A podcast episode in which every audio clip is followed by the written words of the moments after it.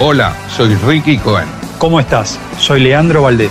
Y nos juntamos con un café en la boca para hacer lo mismo que hacemos en la cancha, pero en este programa. Pensar, recordar y por supuesto discutir, pero con hinchas en serio, porque vos sabés que no todos los que dicen serlo lo son. Como hinchas tenemos la cabeza 24 horas puestas en boca. Un poco de tribuna, un poco de historia, vivencias, análisis, pero siempre con el sentimiento por boca a flor de piel. Un café en la boca, versión podcast.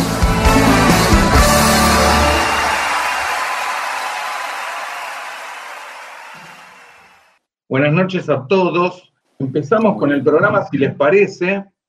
Sí, este preámbulo, una semana eh, distinta, otra vez sin fútbol, pasó a la selección, se viene este campeonato raro, ¿no? Que, este invento que la, verdad que yo creo que si nos ponemos a inventar un campeonato y tratamos de hacerlo lo más raro, lo más confuso, lo más eh, extraño posible, no nos sale así, no nos sale así, ni aún esforzándonos. Eh, una vergüenza lo que hicieron con Huracán, eh, me parece mal, me parece mal cómo dividieron los cupones. El sorteo a Boca no, no, lo favoreció, pero la verdad que es fútbol argentino, hay que jugar contra todos. Boca es el, de los últimos seis campeonatos que se jugaron en nuestro país, Boca ganó cuatro, viene de ser campeón, no, no hay que temer a nada. Simplemente recordar, por si alguno no está enterado, que Boca va a enfrentar a Lanús, a Newell's Old Boys, y Talleres de Córdoba, que va a debutar en la Fortaleza Granate, primer partido. No es la primera vez que Boca inicia un campeonato del fútbol argentino en esa cancha y contra ese rival. Es tan raro este torneo que vamos a jugar dos partidos de visitante y después tres seguidos de local. No sé, vos sabés que te digo la verdad, no entiendo nada. Pero bueno, si Camilo, vos que sos más joven y quizás estás más preparado para, para tratar de interpretar esto, no sé, danos una mano, yo no entiendo nada. No, no, me pasó que leí el fixture cuatro veces sin entenderle la lógica del formato 2-3-1 en tema de visitante, visitante, local, local, local, visitante, al punto que pensé que faltaba un partido, que faltaba un partido con Newells, que estábamos teniendo cinco fechas en vez de seis. La verdad que no entiendo nada ya. Bueno, decíamos, este torneo tan raro nos toca debutar contra Lanús. Yo traté de, buscar en, en mis fuentes, en mi memoria y demás, torneos que nos haya eh, tocado por fixture arrancar contra el Granate y encontré dos nada más. Aquel Apertura 2004 en el cual debutó como técnico en Boca Miguel Brindisi, no nos fue bien en ese campeonato. Eh, nos dirigió Furchi, en el primer tiempo expulsó a Palermo, Palermo que volvía a Boca después de un tiempo largo. Eh, y sobre el final del partido expulsó a Boselli, cosa que Boca el segundo partido lo jugó sin su nueve titular y sin su nueve suplente. Empatamos 0 a 0 y esa fue la primera vez en la historia del fútbol que debutamos contra Lanús de visitantes eh, por torneo Zafa. Y la última, que ya es más reciente, que seguramente nos acordamos todos, por el torneo 2016-2017. Qué interesante, ¿no? Que hablamos 2004 apertura y ahora hablamos 2016-2017. Pasaron solo 12 años, pero cambiaron cinco torneos de formato en el medio. Ese torneo anual debutamos contra Lanús, que venía de ser campeón, eh, al poco de iniciar el partido, el señor Aval inventa un penal para Lanús, que lo, erran, y nos hace el gol en el segundo tiempo, uno que en Boca se cansó de desgarrarse, que es el amigo Acosta. Y si no me equivoco, cuando hace el gol se termina desgarrando, ¿es ese día? Hace el gol y se desgarra en el festejo y sale. Puede ser. En, Boca tuvo cuatro desgarros, 29 partidos y cero goles. Eh, entonces eh, es probable. Al menos no pudo ni festejar. Pero bueno, le hicieron un penal contra River, o dos penales contra River, que, pasaron en, cierta medida, fue su cuota en el Ceneice. O sea que son solo dos debuts. A ver si vos que tenés mucha más referencia histórica y data, yo el primer recuerdo que me salió con, con Lanús fue, hubo una época, tal vez fueron dos o tres partidos nomás, pero muy consecutivos, que jugábamos contra Lanús en cancha de Lanús y a los cinco minutos estábamos perdiendo 1 a 0. Es, el único equipo que me acuerdo. Yo me acuerdo de, uno de los partidos, seguramente toda la info bien la vas a tener vos, este, ahí, ahí, está Ariel, pero me acuerdo de un partido, Camilo, te vas a acordar. Creo que es el que estás hablando ahora, me parece, pero termina tu frase. Pero de una escena familiar, que fue lo siguiente. Estábamos viendo Boca Banfield, estábamos, eh, River Banfield, estábamos viéndolo, River Banfield con vos y con Simón, y estábamos deseando, obviamente, como todos los partidos en cancha de River, que Banfield saque un punto. y faltando dos minutos o una cosa así, este, el partido estaba listo y faltando dos minutos River mete el gol. Y dijimos, no, pero ¿cómo puede ser esto? ¿Qué sé yo? Y nos vinimos al living para ver el partido de Boca. Y el clima estaba un poco demasiado alegre y poco concentrado. Este, entre Simón, vos y qué sé yo. Y empezó el partido, Leandro, y por segunda o tercera vez consecutiva, a los tres minutos estábamos perdiendo 1 a 0. No me acuerdo si a los 10 no estábamos perdiendo 2 a 0. Hubo uno yo me acuerdo que me la... Esa. Bueno, yo me acuerdo que me la, me la agarré con, con, los chicos y le dije, esto es culpa de ustedes por estar de joda. En siete minutos nos cambió el humor que River empataba y Boca estaba por jugar, a River ganando y Boca perdiendo 2 a 0 en 10 minutos. Y me la agarré con ellos, te debes acordar, Camilo, sí, sí, diciéndoles que esto es falta de concentración de ellos, culpa de ellos. Perfecto. Yo le digo a mis hijos que si se levantan en pleno partido y nos hacen un gol, lo... y sí, esas cosas hay que respetarlas. Sin lugar a dudas que respetar. Mirá, yo me acuerdo en, uno que arrancamos perdiendo 1 a 0 de entrada. Uf, que el gol no me acuerdo que lo hizo. Me parece que lo hizo Ayala y lo ganamos 3 a 1. Uno de los partidos Creo que ese partido es el que termina eh, después el, eh, ese partido jugó bien Boca y es uno antes de jugar con estas llaves con River, que es a la salida del vestuario, es donde habla el técnico de Boca y pide que no nos cambien las fechas. Bueno, ese fue uno que me acuerdo. Que por supuesto las cambiaron las fechas y jugamos cuando quería jugar River. Eh, después, otro que arrancamos perdiendo 2 a 0, que lo terminamos empatando 2 a 2, pero es como decís vos, muy rápido los goles, muy rápido y uno que nos hicieron dos goles entrada y terminó 2 a 0. Eh, se da esa circunstancia. De los últimos, eh, no me quiero equivocar, de los últimos, estoy tratando de decirlo a memoria, de los últimos seis partidos con Lanús, cinco los jugamos allá, y ahora va a ser, y el último lo jugamos en cancha de Boca, porque fueron cinco seguidos en la cancha Granate, y ahora vamos a volver a jugar en la cancha de Lanús. Por eso el historial, cuando uno repasa el historial entre Boca y Lanús, vas a encontrar más partidos jugados en cancha de Lanús que en la de Boca, y eso que Boca ha sido local, eh, siempre o casi siempre contra Lanús en su estadio, y Lanús, yo he ido a ver eh, Lanús Boca en cancha independiente, o sea que Lanús ha cedido a la localía por un tema de recaudación, y aún así se jugaron más partidos Lanús Boca en, la cancha Granate que Boca Lanús en la bombonera. Bueno, se da por esto, ¿no? Que, que jugamos siempre allá. Yo hay tres partidos que me acuerdo eh, de Boca Lanús, voy a ver si me los acuerdo. me los acordaba, ahora voy a ver si me los acuerdo en este momento, pero es, el que más, el que más recuerdo es un partido que yo fui solo a la platea, que todavía nos daban platea, al sector de platea de Lanús. Primero, lo que me costó llegar y no te puedo contar lo que me costó salir.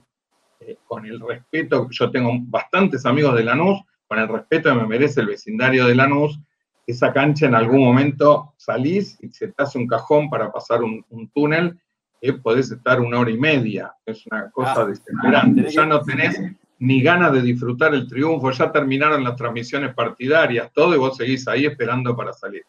Eh, pero de, esos partidos, el que más recuerdo es el partido que seguramente vos recordarás que Lanús se pone 1 a 0, Boca estaba manteniendo el invicto, ya era campeón, pero estaba manteniendo el invicto, y el festejo de los hinchas de Lanús frente a un equipo que acababa de salir campeón y que por lo único que podía hacer importante el triunfo de Lanús, Lanús no estaba peleando el descenso, nada, era porque nos cortaban el invicto. Y nos cantaron todo el tiempo que nos cortaban el invicto y Barijo empató. Empató el chip, sí. Y me levanté para que después, después haciendo alguna realización, creo que ese fue el primer gol de Barijo en Boca. Pero yo me levanté para gritarlo, mucho más que si lo hubiera, que, lo que merecía el partido. Pero era ver la gente totalmente sacada diciéndoles vamos a sacar el invicto, hoy pierden el invicto, la fortaleza, la fortaleza. Y cuando hizo el gol Barijo lo grité como si hubiera sido un punto fundamental en nuestra vida. Ese es un partido que me acuerdo. El segundo partido que me acuerdo, que obviamente se lo deben acordar ustedes, con Camilo lo hemos sufrido en la cancha y vos, Leandro, sospecho que lo mismo, fue el famoso partido con la golpe de técnico en el cual... cancha boca, no vale. No, está bien, pero te lo nombro como partidos con la NUC que me hayan quedado. De ese partido me acuerdo porque la sensación en el auto volviendo de la cancha era una sensación muy mezclada, que tenía que ver con, por un lado, la impotencia de haber perdido, ya haber tenido que ir a un tercer partido o a un partido de desempate este, con estudiantes, después de tener seis puntos en juego, de los cuales sacando uno eras campeón. Eh, pero, eh, y por el otro lado era, ¿qué va a pasar con estudiantes y qué quiero que pase con estudiantes? Porque creo, Camilo, vos te recordarás que nuestra charla en el auto tenía que ver con si queríamos que gane Boca, que obviamente sí queríamos que gane Boca, pero sí. sí, pero que gane Boca significaba la continuidad de la Volpe. Bueno, ¿qué vamos a hacer? era un mal menor, había que salir campeones. Mirá, vos hablabas de, de Lanús cortando el invicto. El, más largo invicto de la historia del fútbol argentino, por supuesto que lo tiene Boca, que es en la época amateur, que la quieren tapar, por eso yo siempre la, resalto o, la, sostengo. Y se perdió justamente contra Lanús, insólitamente, es el que corta una racha, no sé, 64 partidos o algo por el estilo, que incluyeron un par de campeonatos en el medio, década del 20. Y bueno, ahí tiene Lanús, ese es el invicto que cortó. Voy a leer lo de Autielo que dice nuestro primer relato de visitante fue con Lanús el día del gol del Pipa, que Leandro lo predijo. Sí, ya avisé. Una va a tener el Pipa, lo Apo fue. Nos ah, pegando un peludo bárbaro y en un momento digo, alguna va a tener Benedetto. Y porque lo veía ahí muy atento, muy, muy picante. Y un minuto después hizo el gol.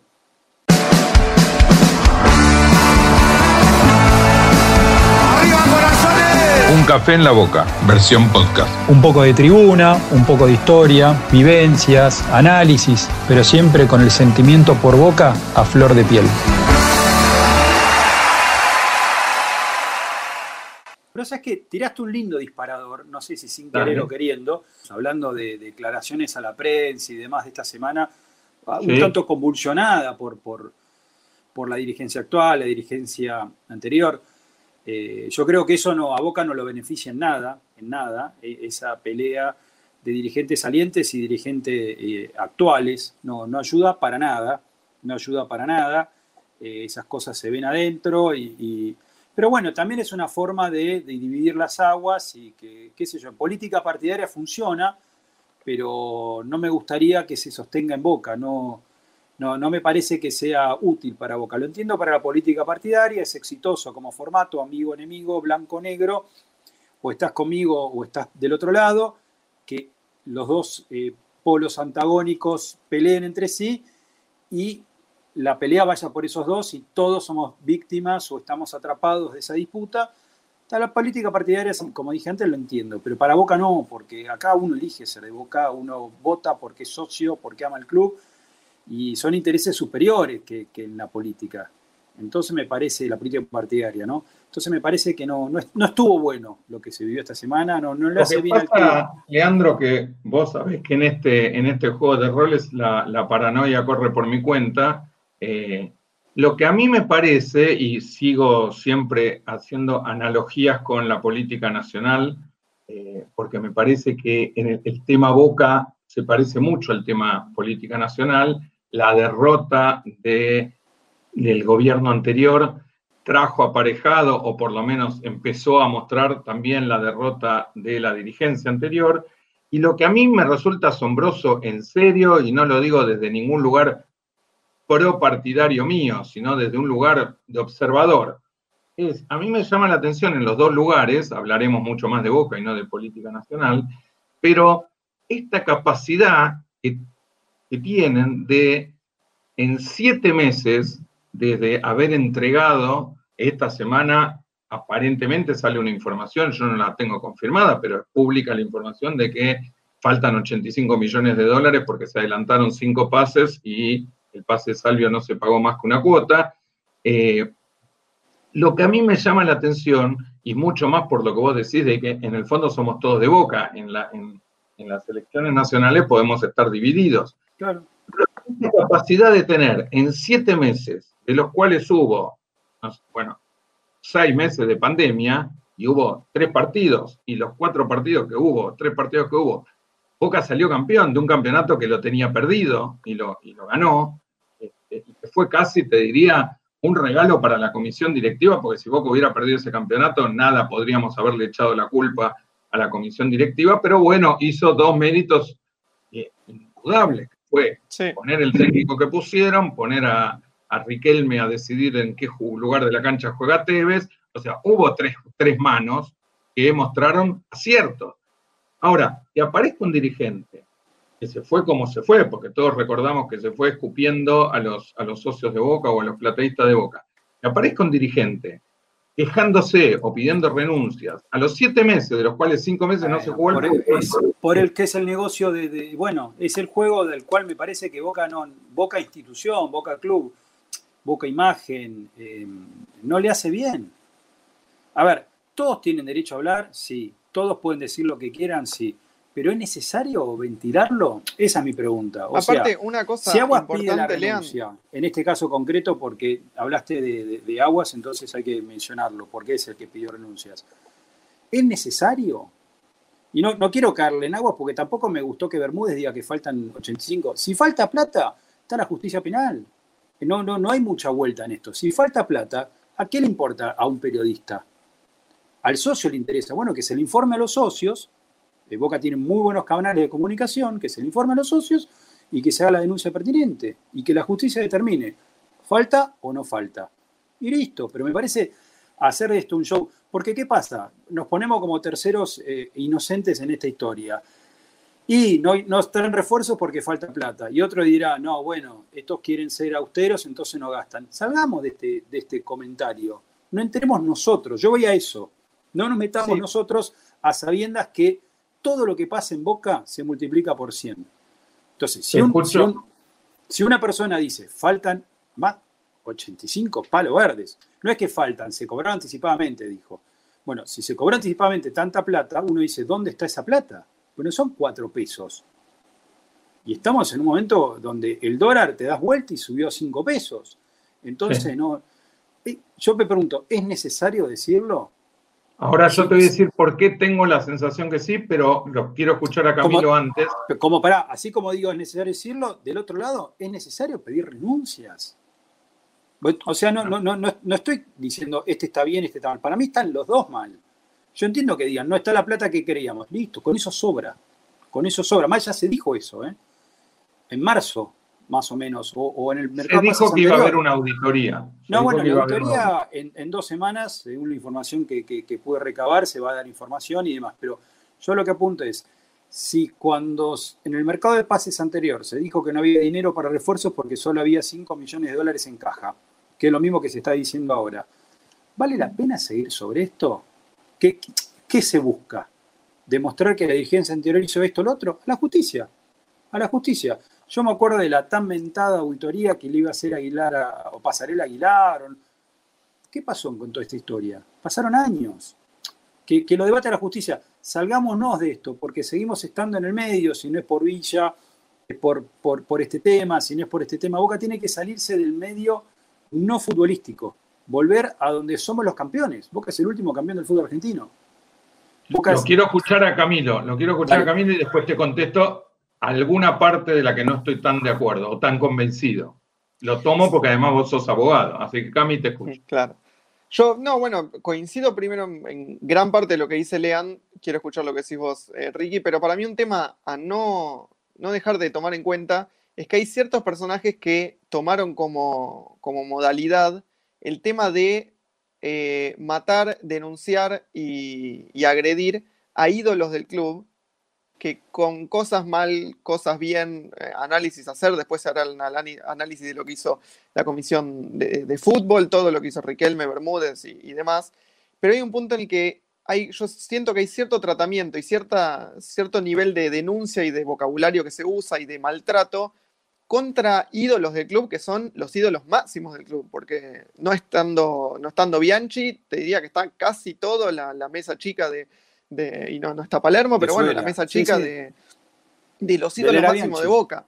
Eh, entonces, el tema de tomarlos como que vinieron a robar la plata, que son unos inoperantes, que no saben, hasta de pronto yo he leído cosas hablando que no saben traer refuerzos, no saben de fútbol, no saben eh, hablar con jugadores, digo, están tratando de una forma a instituciones del club que yo creo que es imposible que la gente le juegue a favor en ese estilo de denuncias. Quizás hay gente que, que se suma y que empieza a agredir, pero yo creo que el discurso de asesinar a los, personajes más grandes de la historia de Boca, nunca es una buena salida y me parece que al club, a nosotros como hinchas y al club en sí, le hace mal porque vos no podés pelearte con tus propios ídolos que la verdad que no hicieron nada ni cerca para criticarlos como si fueran unos ladrones o la cantidad de cosas que se han dicho desde que asumió esta dirigencia sobre, sobre todos los, ídolos que, hay. Voy por orden. Te contesto vos una cosa, a ver si qué, qué opinás, y sigo con lo de Leandro, que me parece que está todo bastante unido. Me parece que lo que vos decís sobre si esto juega a favor o en contra va a depender de los próximos 10 partidos o de la Copa Libertadores. Digo, me parece que ellos instalan una semilla que de la única manera que va, va a aprender va a ser si Boca pierde la Copa Libertadores con Colo Colo en cuarto de final y entonces van a decir, nosotros lo dijimos, y Riquelme era un genio con la pelota, pero no sirve para ser directivo de Boca. Porque claramente acá, ahí creo que se juntan las dos respuestas con vos y con Leandro, me parece que claramente acá hay un tema que es político, no es futbolístico, se esconde atrás de lo futbolístico. Si Boca lo hubiera puesto a Villa, habría un problema en los medios, y si no lo pone a Villa, hay un problema en los medios. El mismo periodista hubiera dicho blanco-negro sin ponerse colorado. Estoy, totalmente de acuerdo en eso. Estamos de acuerdo. Entonces, pero Boca necesita paz, Ricky. Boca necesita paz. Boca necesita focalizarse en lo que tiene que hacer que, lo consiguió, eso es lo que a mí me llama la atención. Si somos campeones, un torneo que le arrebatamos a River, que lo festejamos, pero como lo festeja el hincha de Boca, que, estamos muy contentos de ser campeones, que pasamos de ronda en la Copa Libertadores un partido antes, con lo difícil que es pasar de ronda y encima una fecha antes, que de una manera u otra se sostuvo un plantel que viene de ser campeón, ¿para qué generarnos problemas? Eso, espera, espera. Déjame que te pregunte algo, a ver, a ver si yo puedo llevarte al lugar que quiero un minuto a ver tu opinión, y a vos también, Cami. Lo que quiero decir es esto. Si la realidad que vos contás que es exacta, digamos, no hay, no hay mucho para discutir, son datos, no opiniones, diría, dirían los zócalos. Eh, si pasa eso, yo te pregunto si a vos te parece que es inocente y si es casual, en el medio partidario, bueno, no partidario, sino en el medio deportivo que pertenece al grupo, juega más claramente a favor del gobierno anterior, en todo lo, hablo gobierno anterior, cualquiera de los dos, aparezca un dirigente de Boca pidiendo la renuncia, claramente es una operación, porque si vos me decís que Boca viene de perder cuatro partidos, yo te digo, bueno, está en juego la cabeza del técnico, la cabeza de Riquelme, la cabeza de de Palermo por venir, la cabeza de todo. Ahora, ¿cuál es la lógica? Porque yo cuando vos me decís vamos a la justicia, yo te digo, hoy sabemos que el debate que la gente sigue está en los medios y no está en la justicia. Entonces ahí, ahí es donde yo dudo de la eficacia, todavía nosotros estamos viendo si es Tornelli. Yo veo la, la, comisión directiva de Boca de hace cuatro, cinco, seis años y están todos o al borde de ir presos o están imputados por motivos políticos. Entonces mi pregunta es, ¿es la, pero ninguno va todavía. Entonces mi pregunta es, ¿es lo que, lo que el debate de un programa de fútbol del mediodía instala? ¿Es un tema real, cierto? Un dirigente que va y dice que pide las renuncias, con un equipo que salió campeón, que levantó un campeonato, que levantó a Tevez, que si tenés que decir algo, puso a Campuzano en vez de Marconi. O sea, los tres toques que llegó a hacer estuvieron bien hechos. Después podemos discutir si está bien vendido Marconi, no, bien vendido Marconi, pero eso siempre es discutible. Ahora, en el medio de eso, en el medio del precampeonato, aparece un dirigente en un canal que sabemos que, no, apareció de la nada, Ricky, no apareció. Me parece que es, entrar un ida y vuelta, eh, es entrar un ida y vuelta donde se le dé identidad a, a lo que dice un ex dirigente, entonces un, miembro del Consejo de Fútbol le sale a contestar y se agrega una denuncia. ¿Para qué? Mi pregunta es ¿para qué? Nada más. Es para ¿Cuál es el beneficio de Boca? Yo pienso en Boca nada más. Yo creo que la única manera en que el socio está informado, salvo que Boca, esto no lo vamos a hablar vos y yo. Tenés todos los canales de comunicación internos. Hay que salirse del. O sea, yo voy al fondo. ¿Cuál es el fondo? Boca es carne de cañón de lo que pase. Si desde Boca se generan los conflictos, bueno, es un, eh, la tienen servida en bandeja. A eso apunto. Boca tiene que salirse de lo conflictivo de los medios para estar tranquilo. A ver, yo miro otros equipos. pueden pasar cosas bastante más graves las que pasa en Boca, y de una manera u otra, desde los clubes se encargan de, a ver, River le debe a Dios a María Santísima y tuvo que salir, salir con la escupidera. Pero Boca, pero Boca tiene una interna política que no la tiene ningún otro club, Leandro. Boca tiene una interna política donde no se puede pelear con Francis, pero es el 97%. faltan, tres años, faltan tres años para selecciones. ¿Qué, cuánto podés, ¿Cuántos votos podés sacar hoy por una denuncia así como pedir la renuncia de Riquelme? ¿Qué, qué beneficio? O sea, yo no quiero caer en, juzgar a una persona porque no, no, está bien, pero ¿cuál es el beneficio político de salir a juzgar? Él lo debe saber, si no, no lo haría, Leandro. Si él no, si él lo no, no sé, no sé, la verdad que no lo sé, no, no lo sé, no, no, no podría afirmarlo. Quizás salió a defenderse de que le están acusando que falta plata, no lo sé, no lo sé.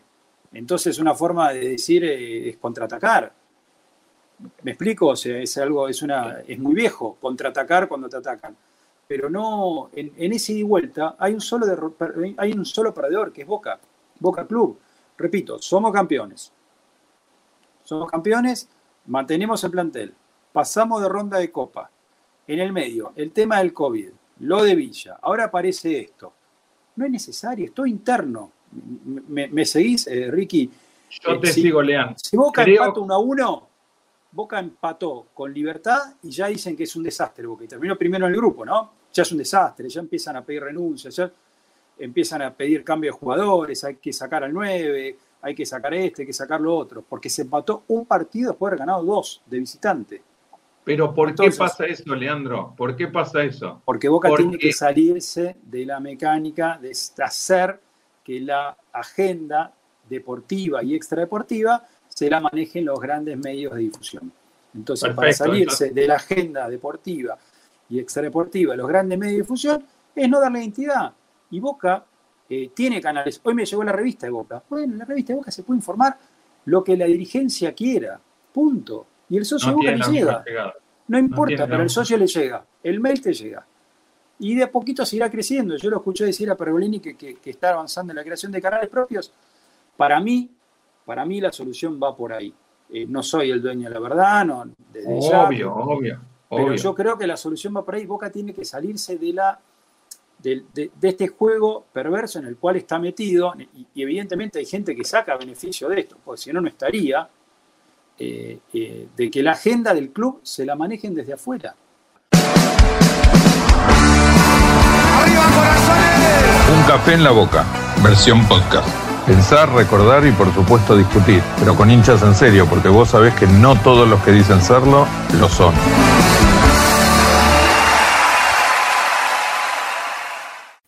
Bueno, vamos con el mito que les traigo hoy, a ver qué les parece. Uno, como, como espectador más joven, de pronto hay muchas cosas que tiene que guiarse por lo que se, dice y no, lo que, no todo lo que vio. Eh, a mí me llegó siempre una teoría de que Boca es un equipo, eh, todos deben conocer el concepto de el paladar negro, que es el buen juego y, y, los buenos jugadores y demás, que Boca no tiene nada que ver con ese concepto, sino que Boca es boca, boca, boca, huevo, huevo, huevo. Eh, todo lo que tiene viene de la mano, meter, trabar de cabeza, jugar en el barro y demás. Eh, y que los equipos del Palar Negro son River, Independientes, eh, cualquiera de los equipos así con esos aires de, grandeza. pero bueno, yo de pronto después me pongo a mirar algunos jugadores que pasaron por Boca y veo a Riquelme, veo a Maradona, veo a Márcico, Rojitas, Tevez, eh, Menéndez cuando, cuando, estamos hablando de, defensores, Samuel, que no, le pegaba una patada a nadie, Gago, Vanega, puedo seguir 15 minutos más. Eh, entonces, ¿me explican bien cómo es esto? Porque yo eh, escucho algo y al mismo tiempo veo la historia de Boca y me parece que estamos para el otro lado, todo lo contrario.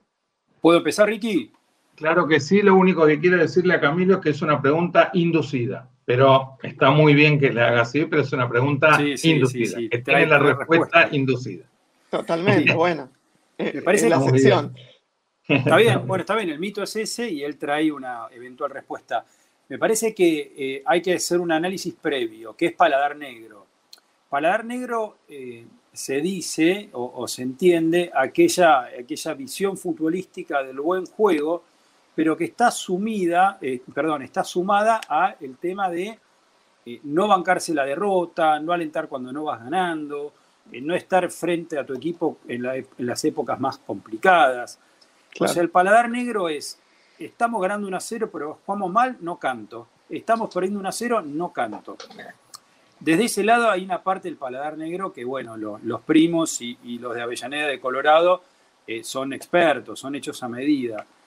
Eh, eso hace al hincha paladar negro. Ahora, cuando hablamos del paladar negro para el fútbol, que es una categoría aparte, aunque comparten el, nombre, eh, los máximos ídolos de Boca en la historia, encuesta que hagas de la persona que se la hagas, te van a poner en primer y segundo lugar, depende de la edad, aunque hay casi unanimidad por el primero, Riquelme Rojitas. Riquelme Rojitas no se tiraban al piso, Riquelme y Rojitas no pegaban patadas, Riquelme y Rojitas no insultaban al árbitro, no apretaban, no, no metían codazos. Eh, o, sea que desde ese lado, en lo que es paladar negro futbolístico, entre comillas, los dos máximos ídolos del club hicieron del buen juego, de la calidad, del talento, de la asistencia, del lindo gol, de jugar bien en finales, de jugar bien en clásicos, en partidos decisivos, su marca registrada. Después, por supuesto, está el mejor jugador de toda la historia de la humanidad, de toda la Vía Láctea y todo lo que se pueda crear, que es Diego Armando Maradona, que también, si bien es más emblema de la selección que de Boca, es un jugador nuestro. Entonces tenés al máximo y el mejor jugador de toda la historia del fútbol, que es un jugador nuestro, si querés también un poco de Argentino Juniors, pero es nuestro.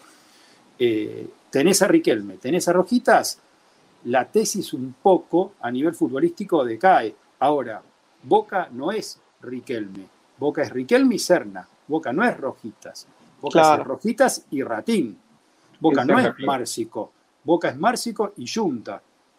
Ese es el tema. Entonces, es ese agregado que para el hincha de Boca es decisivo, eh, esa unión entre la garra y el juego, el huevo y el talento, hace de Boca el club que junta las dos cosas. De hecho, eh, los mejores equipos independientes históricos tuvieron siempre jugadores aguerridos. Más allá de Bochini estaba Trocero, estaba Villaverde. Entonces estaban jugadores que, eh, Enrique, el lateral, y después sí, tenía Marangoni que tocaba la pelota, pero Justi te corría por todos lados. O sea, te hablo de Independiente. Si querés en River, en los últimos ídolos termina siendo Poncio, termina siendo Maidana, eh, Pinola, tipos Mercado, tipos de que, que no tienen nada que ver con el paladar negro propiamente dicho. Bueno, el mismo Gallardo, el mismo Gallardo, digamos que tampoco juega ni le gana las finales a Boca con el paladar negro que dice River. Y déjame que agregue una, tontería, porque dentro de, lo que estamos hablando es un detalle que parece insignificante, pero digo, los dos ídolos que vos nombraste son jugadores muy atípicos en el fútbol, porque ningún, ninguno de los dos salvo una cosa que hizo Rojitas en el año 69, pero por la que se pasó la vida pidiendo disculpas y, explicó que lo mandaron a hacerla, que fue robarle la boina a Amadeo Carrizo el día trágico de la Puerta 12, porque le dijeron que Amadeo tenía esa cábala y si le robaban la, gorra se iba a poner más nervioso.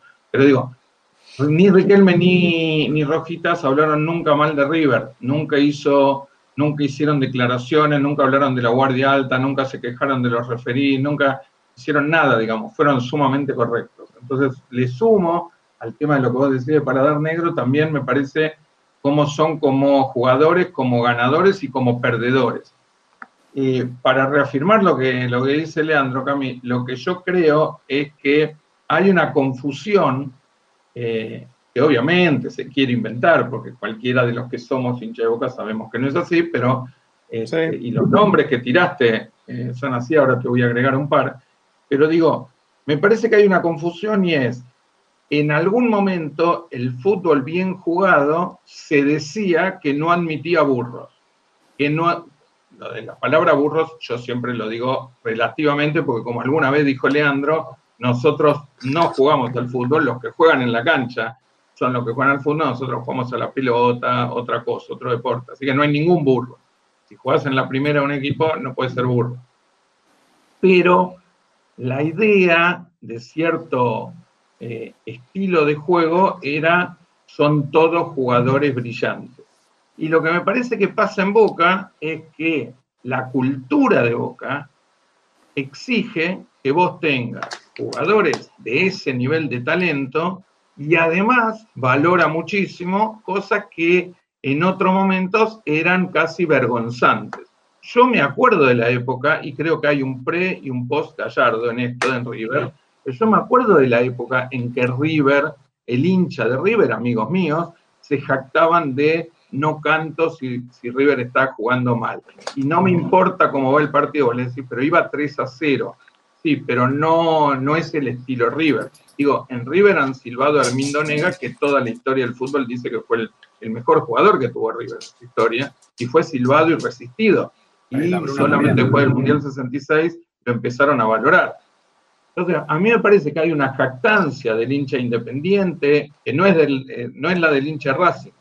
Hay una jactancia del hincha independiente, una jactancia del hincha River, que era, era, y por eso creo que los valores no eran, no eran tan ciertos, porque si vos aplaudís al River de Ramón Díaz del 98-99, es una cosa, porque ese equipo jugaba muy bien al fútbol.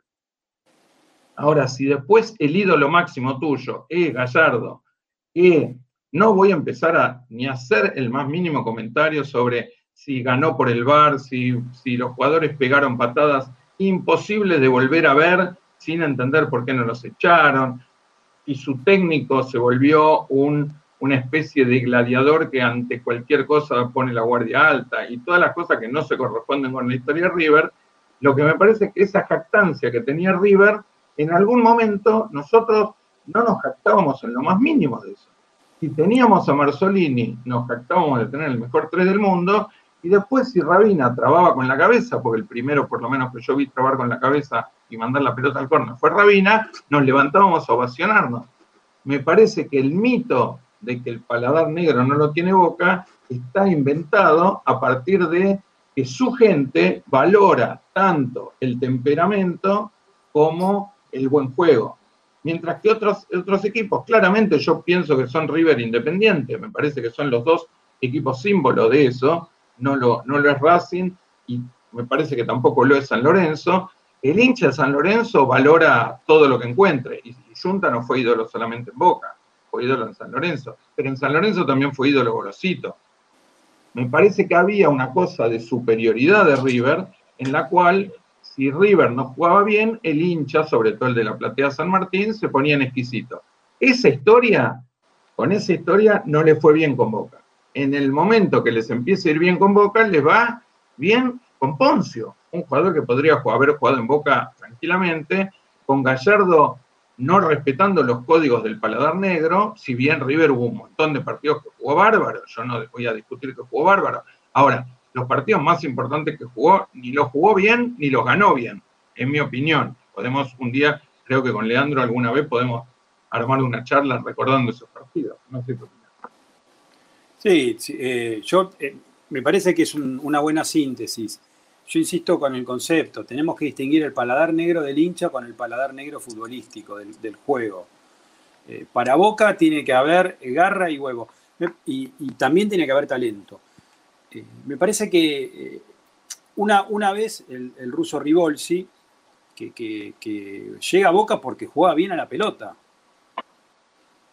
Toto le dijo, mirá, en Boca tenés que correr, transpirar y la camiseta tiene que salir empapada porque eso es lo que reconoce el hincha de Boca.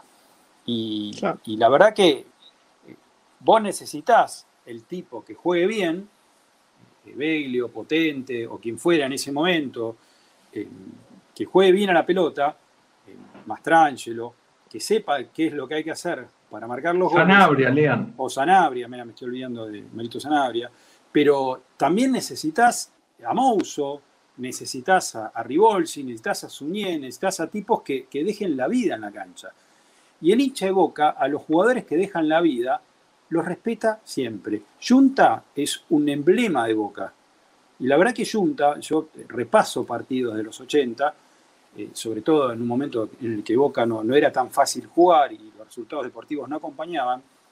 Y la verdad que Junta erraba, a veces cerraba pases de dos metros.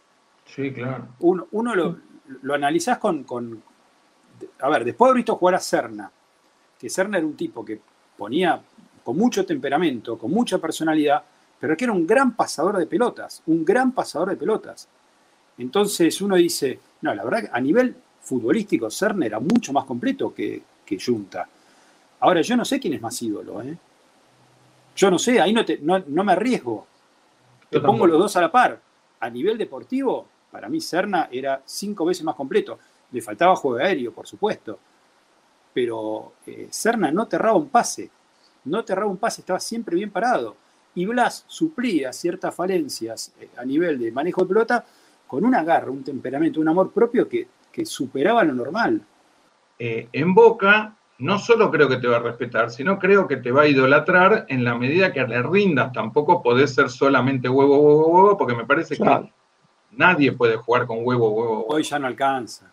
Ahí no alcanza. Tenés que tener otra calidad. Ahora, me parece que el discurso del hincha, eh, para mí eso, ese mito que vos traes, es un mito que lo desmintió solo el plantel de River. Me parece que, digamos, los últimos cinco años de River lo desmintieron el ídolo no es Ramón Díaz, el ídolo es Gallardo, y entonces tiene que ver con el título. Yo me acuerdo el día que se salieron las remeras, a mí me causaron mucha gracia y me parece muy bien, no lo critico para nada, pero el día de yo lo vi a Gerlo jugando de nueve, entonces digo, bueno, pues entonces valoran al tipo que está desgarrado y lo pones de nueve a ver si mete un cabezazo.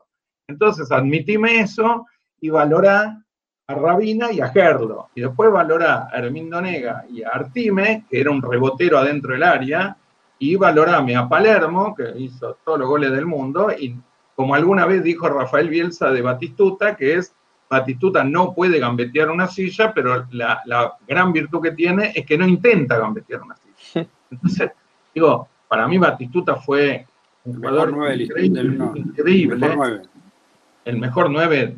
Casi seguramente de la historia, me parece que era el más completo de todo.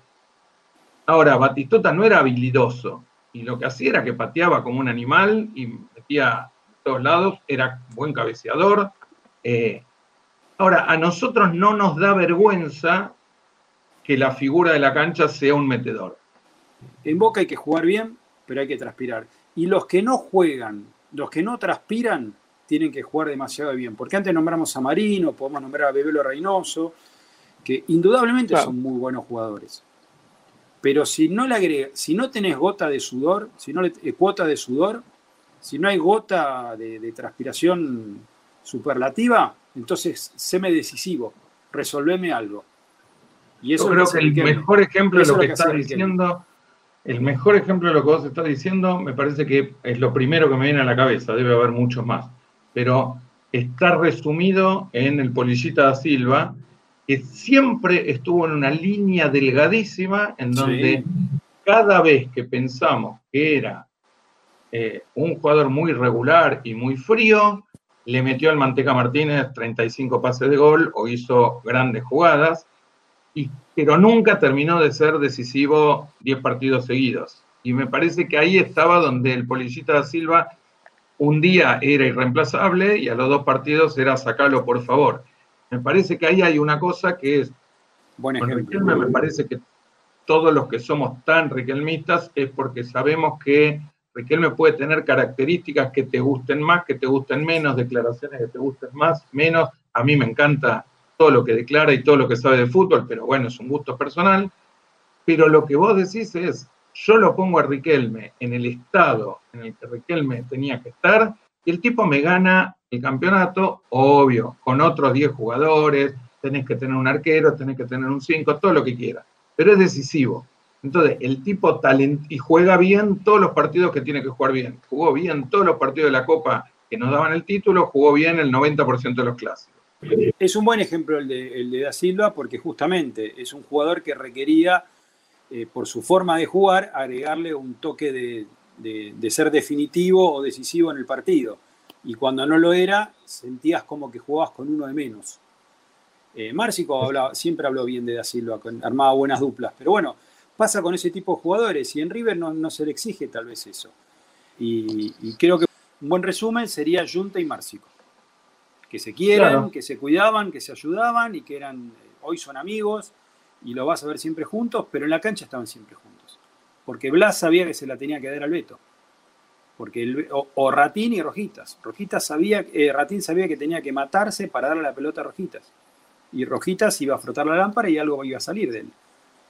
Pero necesita me parece, yo aplaudo tanto a Junta como a Márcico. Hay otros equipos donde se aplaude más a los Márcicos y hay muchas versiones para hacernos a nosotros creer que nosotros aplaudimos más a Rabina que a Marzolini. La realidad muestra que no.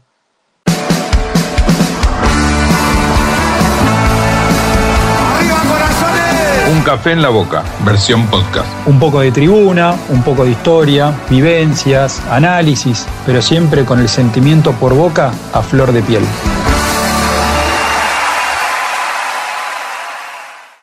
Acá estamos con los últimos minutos, pero todavía nos queda un tema por tocar. Camilo nos preparó otra trampita para que discutamos o no. Vamos a ver, yo no tomé postura todavía. Acá leo los equipos, si querés leerlos vos, Cami, y preguntarnos sobre, sobre qué equipos elegimos o no, o, con los cuales queremos cruzarnos o no, a ver qué opina Lean y después doy mi opinión.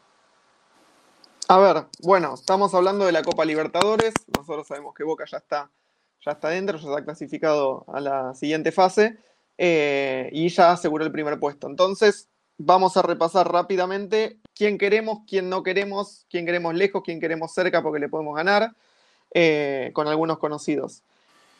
Me parece que el principal rival a nivel Conmebol con River no es River, sino es Conmebol. Y, cuando digo eso, digo era, porque más allá de, que eh, a Boca le han anulado un gol, en su primer partido no le cobraron un penal grosero en, Venezuela, y que River siempre tiene una favor, me parece que la Comegol está hoy muy marcada, muy marcada, ya es todo muy visible lo que ocurre con Brasil en las eliminatorias y con River en los torneos Comebol, como en España con Real Madrid y, ya han habido varios campeonatos. Entonces yo ya no sé si el VAR está a disposición del equipo de River 24 horas como lo estuvo. Como dijo el técnico de Boca, que en ese momento era técnico de Cerro Porteño, el VAR solo funciona en un área. Eh, entonces, eh, de ese lado, eh, para mí lo más complicado es Domínguez y el VAR, no es River. por eso que River haga lo que quiera. Boca ya salió primero, va a esperar a los segundos. Si pudiese elegir, yo elegiría eh, los que están en nuestro grupo, ya sea Caracas o Libertad, porque los conocemos, porque eh, los siento inferiores a Boca, Boca ya los enfrentó y los superó a los dos, entonces entre Caracas y Libertad va a estar el segundo y te puedes volver a cruzar, así que de ese lado, eh, ojalá el Fictur nos dé una mano. No me gustaría que toque Internacional, claro. no me gustaría que toque Internacional de Brasil, no siento temor por Nacional de Montevideo. Yo entiendo que Racing va a salir primero, con lo cual Nacional podría tocar. No tiene tan buen equipo. Lo que pasa es que el grupo de Racing y de Nacional son muy flojos los otros rivales. Muy flojos, sí. Entonces. Eh, eh, Jugaron entre ellos. Claro, fue un, fue un entrenamiento. Me parece que hay dos datos que para mí son obvios no me quiero cruzar con ningún brasileño, prefiero que se vayan eliminando entre ellos y jugar lo menos que puedo contra los brasileños, que todos los partidos te da la sensación de que no tienen nada, pero un día te sacan tres individualidades o dos tiros libres. Entonces los brasileños... Sí, de la misma forma que te pueden ganar 3-0 de local eh, en Argentina, puedes ir allá y ganarle 5-0 y no te sorprende, son equipos que son así irregulares los brasileños. Y que además tienen una característica, el otro día me parece que lo hablábamos cuando veíamos River San Pablo, que es eh, que en ningún momento terminan de cambiar el ritmo del partido, aunque estén perdiendo y falten cinco minutos. Y digo, me parece que el mejor ejemplo de eso fue el gol de Flamengo a River, no llega después de un dominio terrible donde vos ves que Flamengo lo encierra a River y decís, bueno, Flamengo está quemando las naves. Siguieron jugando lo mismo y le salió bien una este, y después le sale bien la otra, pero digo, en el minuto 87, si te preguntan, puedes decir Flamengo no le va a llegar ni en el minuto 150 y no merece tampoco, porque ni siquiera, yo no digo merecía ganar el partido de River, no lo sé, no me acuerdo tanto, me quedó tanta alegría que no me acuerdo tanto del análisis. No, no, no, no mereció ganar pero no, digamos, no es que Flamengo lo ganó justificadamente después de pelotear a Armani. No, no. Le salió bien. no, atajó ni bien ni mal, no atajó. Las dos que fueron largos fueron gol. Exacto. Bueno, entonces los brasileños me parece que no. Y después yo tiro un nombre que a mí no me gusta porque en general nos ha, nos ha generado muchos problemas, si no muchas eliminaciones, y es Olimpia de Paraguay. no sé, digamos, la historia de Olimpia es que nos saca una copa en la cancha de Boca, este, y después que nos elimina, no sé si se acuerdan con el gol, bueno, no sé vos, Cami, pero vos te debes acordar con un gol en contra de Traverso. Sí, 2002. Eh, 1 a 1 y después este, nos ganan 1 a 0 con un bombazo de allá. Este, de alguien como si te dijera Guiñazú, no me acuerdo quién era, pero no. Y te estás olvidando de la eliminación del 89, que Boca fue Boca y aún así no alcanzó, que perdíamos 2 a 0 allá y 3 a 1 en la cancha de Boca y le empatamos 5 a 5. Lo ganamos 5 a 3 y después fuimos a penales y nuestro amigo Villarreal erró, erró un penal decisivo. Sí. Eh, con un error. Yo no me acuerdo quién era el técnico, ¿era Pastoriza el técnico? sí, sí. Bueno, nunca, nunca hubiera tenido que elegir a Villarreal. Acá Claudio Aucielo, que no duerme, este, aclara que 14 de 17 mano a mano le ganamos a los brasileños y pone, con el tono bien bostero, dame brasileño. A mí no me gusta nunca cruzarme con argentinos, no sé ustedes qué opinan. Por más que estén bien, estén mal, yo no quiero. Me parece que es un tema de respeto que, los argentinos no se tienen entre sí, que otros equipos tienen. Eh, me parece que el tema de los, los equipos de Brasil, no existe una Copa Libertadores en la cual no pases de octavo de final y en cuarto de final tengas un equipo brasileño esperando. Me parece que si recordamos las últimas cinco Copas Libertadores siempre fueron iguales. Pasás octavo de final y en cuartos te espera Palmeiras, te espera Cruzeiro, te espera Flamengo, te espera quien sea. Eh, pero dicho eso, yo no veo a los equipos brasileños tan fuertes como me parece haber visto en otros años. Bueno, un abrazo grande, gente. Hasta la semana que viene. Gracias a todos los que estuvieron del otro lado. Abrazo.